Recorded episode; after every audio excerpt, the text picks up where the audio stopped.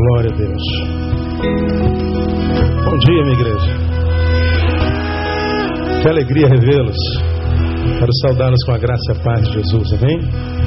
Eu estou tremendo de nervoso, olha. Meu Deus, como é que eu estava com saudade dessa igreja. Eu. Eu entrei ali de carro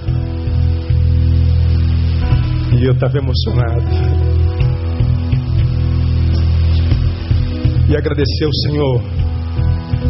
Eu estou aqui há 15 anos, vamos para 16 anos. E a alegria de voltar é sempre grande, igreja. Eu tenho dito, é, ir é muito bom, né? Mas melhor ainda é ter para onde voltar.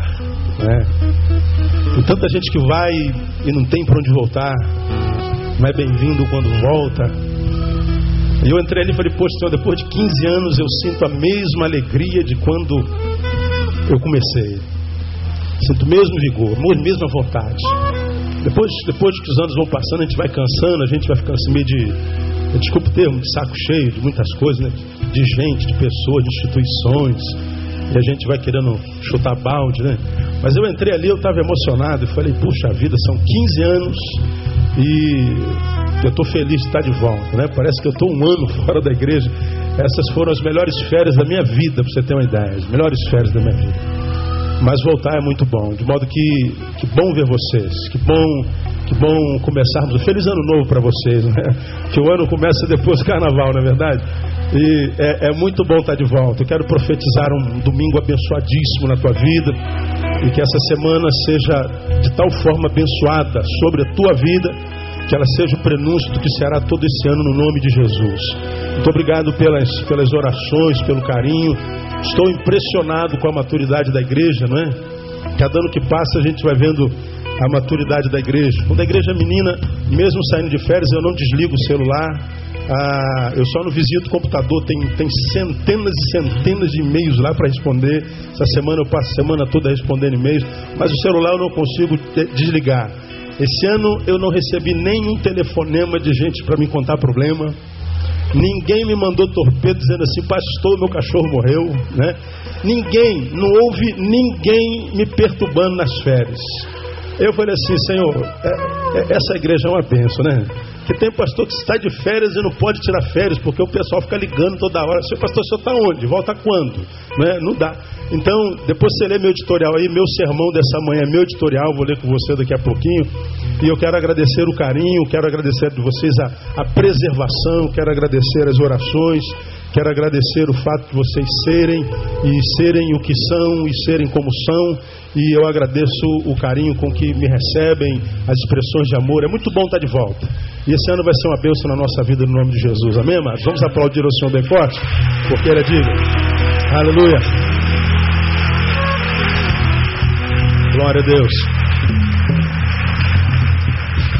Fiquei mais feliz ainda por ver, eu, eu soube de uma de uma jovem que você viu aqui bem perto de nós, é, ganhou um tiro na barriga e ela estava grávida de sete meses.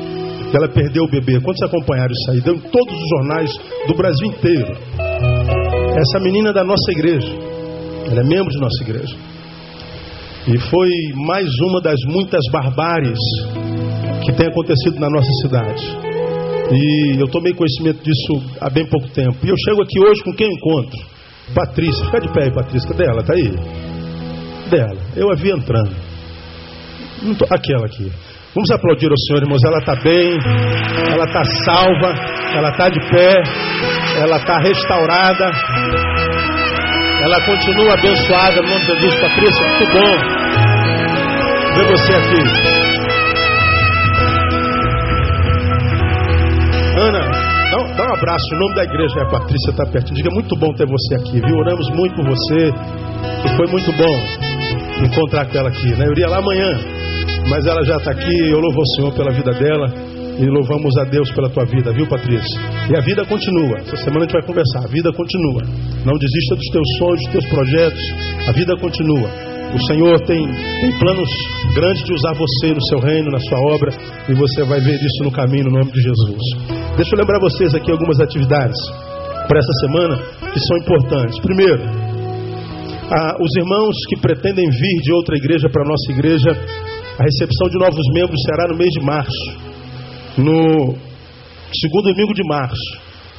Mas para qualquer pessoa que deseja tornar-se membro dessa igreja, é, obrigatório é participar de uma das duas reuniões de transferências que eu faço com os transferentes.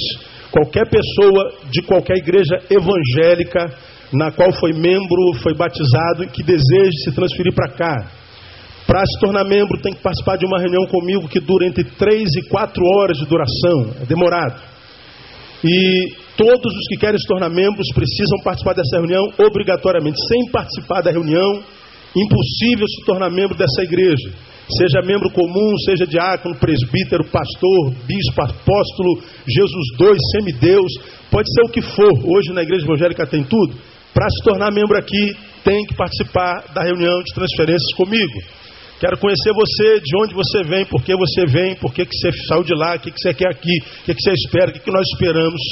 Porque a Bíblia diz que não podem caminhar dois juntos se não for de acordo. Então nós queremos que você nos conheça, saiba como é o funcionamento da nossa igreja, nossa visão, nosso modus vivendi, nosso modus operandi. Nós não queremos que ninguém venha para cá enganado, nem eu quero me enganar com ninguém. Então essa reunião é indispensável.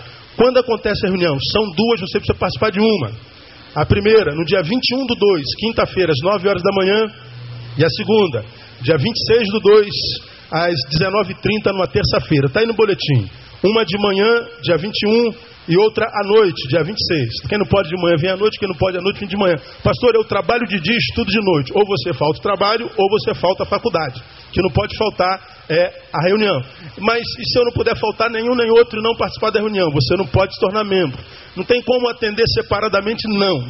Só na reunião. Não precisa nem me procurar ah, tal dia. Não, não tem atendimento separado para esse assunto. Tem que ser na reunião. Faça um esforço, esteja presente, ok? Então está aí a comunicação, muita gente perguntando desde que eu saí de férias quando é que seria a próxima reunião. Está aí a próxima reunião, então você anote e participe.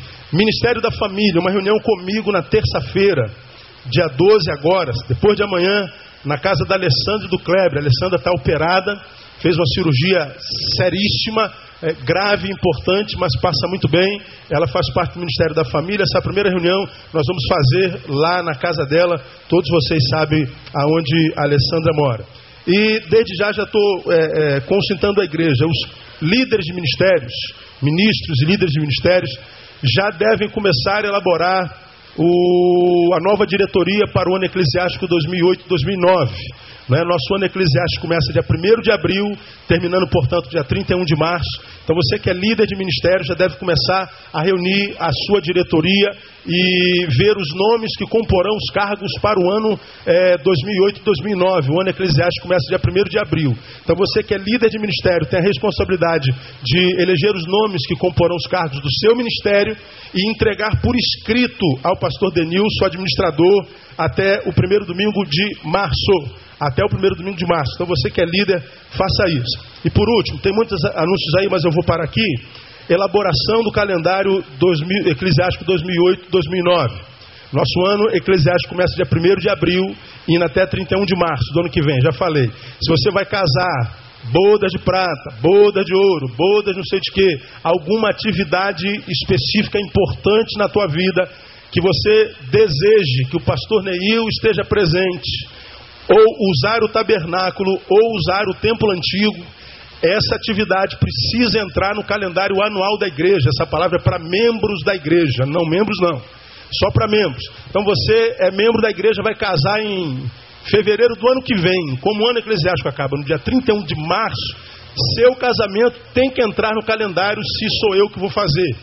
É? Se entrar no calendário, eu estou comprometido com você, haja o que houver, eu vou fazer seu casamento, eu estarei lá e farei com todo carinho. Se não for o pastor Neil que vai fazer, você coloca no calendário se quiser.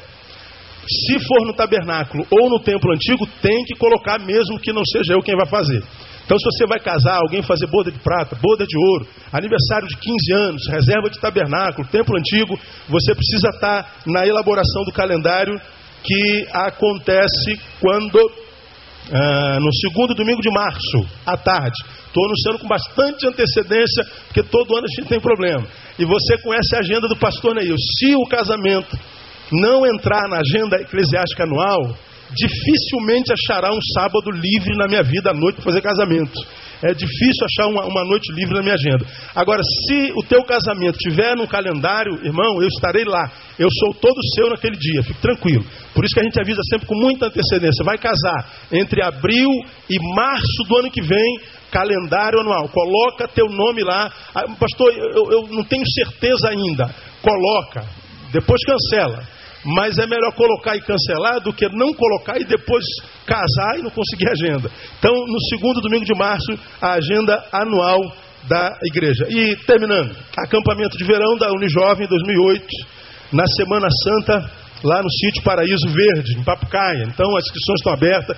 Eu gostaria de ver o maior número de jovens da igreja nesse acampamento. Pastor Isaías vai estar falando sobre a igreja e a nova ordem mundial, um assunto interessantíssimo e eu gostaria que você conhecesse isso, porque é pertinente, é verdadeiro e a gente precisa estar inteirado disso. Então, na Semana Santa, ao preço de 130 reais, você pode procurar aí Possat, os jovens, e fazer a sua inscrição. Ok? As demais atividades estão todas aí. É, leiam, ah, se informem e participem, porque a gente está começando com a corda toda no nome de Jesus. Amém, amado? Além do pré-veste, né? pré-vestibular da igreja, é, começa agora dia 16. Você pode ligar para a secretaria pegar informação. Pastor, pô, eu estou querendo fazer uma faculdade. Só não faz porque não quer, porque o Senhor já liberou a palavra de que você deve estudar, deve saber. Então a igreja te dá a oportunidade de fazer um pré-vestibular quase que de graça, não é?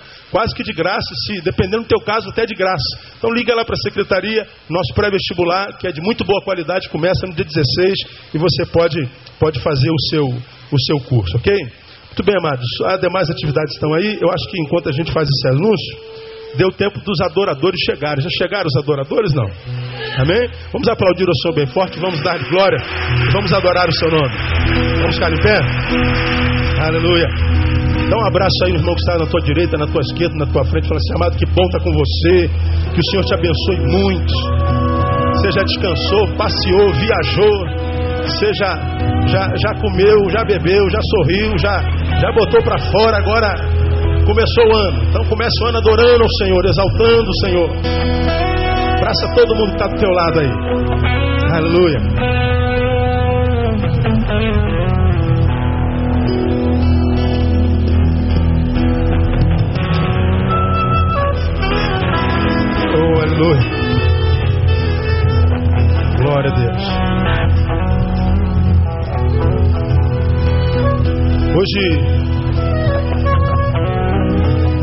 Me veio a mente Salmo 133, versículo 1. O que, que diz lá no Salmo 133, versículo 1?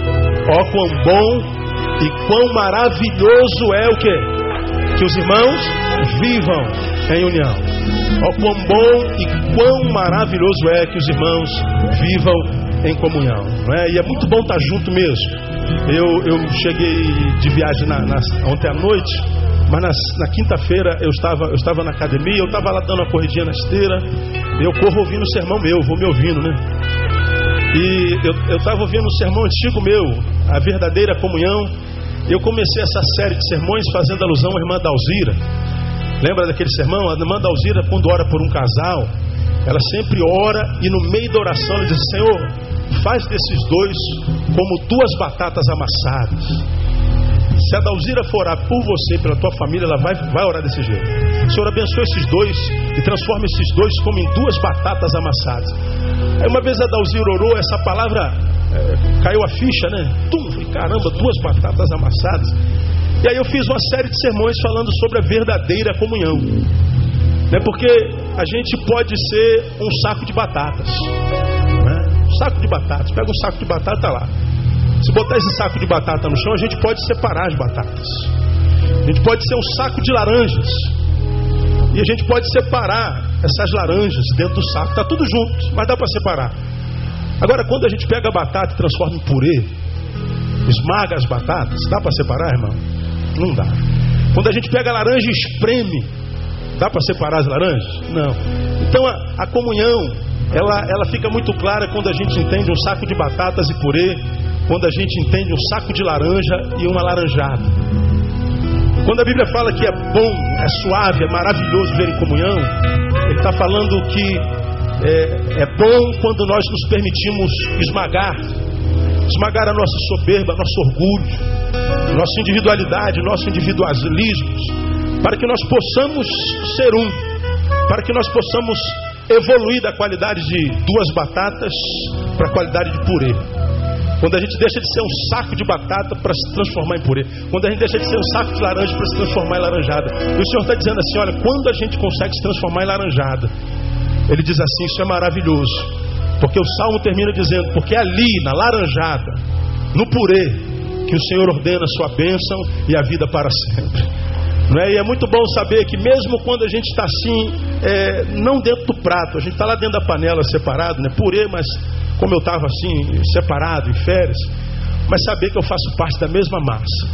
Alguns de vocês viajaram, quase todos vocês viajaram, muita gente foi passear, eu soube disso. Na igreja cai um pouco a frequência e eu incentivo isso. Vai passear com a sua família, esquece a igreja, vai, vai brincar de, de bicha milanesa com a tua mulher, com as tuas crianças na praia, vai embora, vai descansar. Se for para descansar producentemente com a família, vai embora. E o povo faz isso aqui, eu sei. Mas hoje nós estamos de volta e que essa comunhão possa ser fortalecida em nós, para a glória de Deus, irmão. Não permita que nada nem ninguém, deste mundo ou fora deste mundo, afaste você da comunhão. Porque no diagnóstico de Deus é maravilhoso quando os irmãos vivem em união, quando os irmãos vivem em comunhão. E eu quero, no nome de Jesus, profetizar e declarar a vocês aqui: eu quero ser uma bênção na sua vida esse ano. E gostaria muito que você fosse uma bênção na minha vida esse ano. E eu queria que você fosse uma bênção na vida desse irmão que está do seu lado. Diga para ele então assim: irmão, eu quero ser uma bênção para você esse ano. Quero ser uma bênção para você. Aleluia.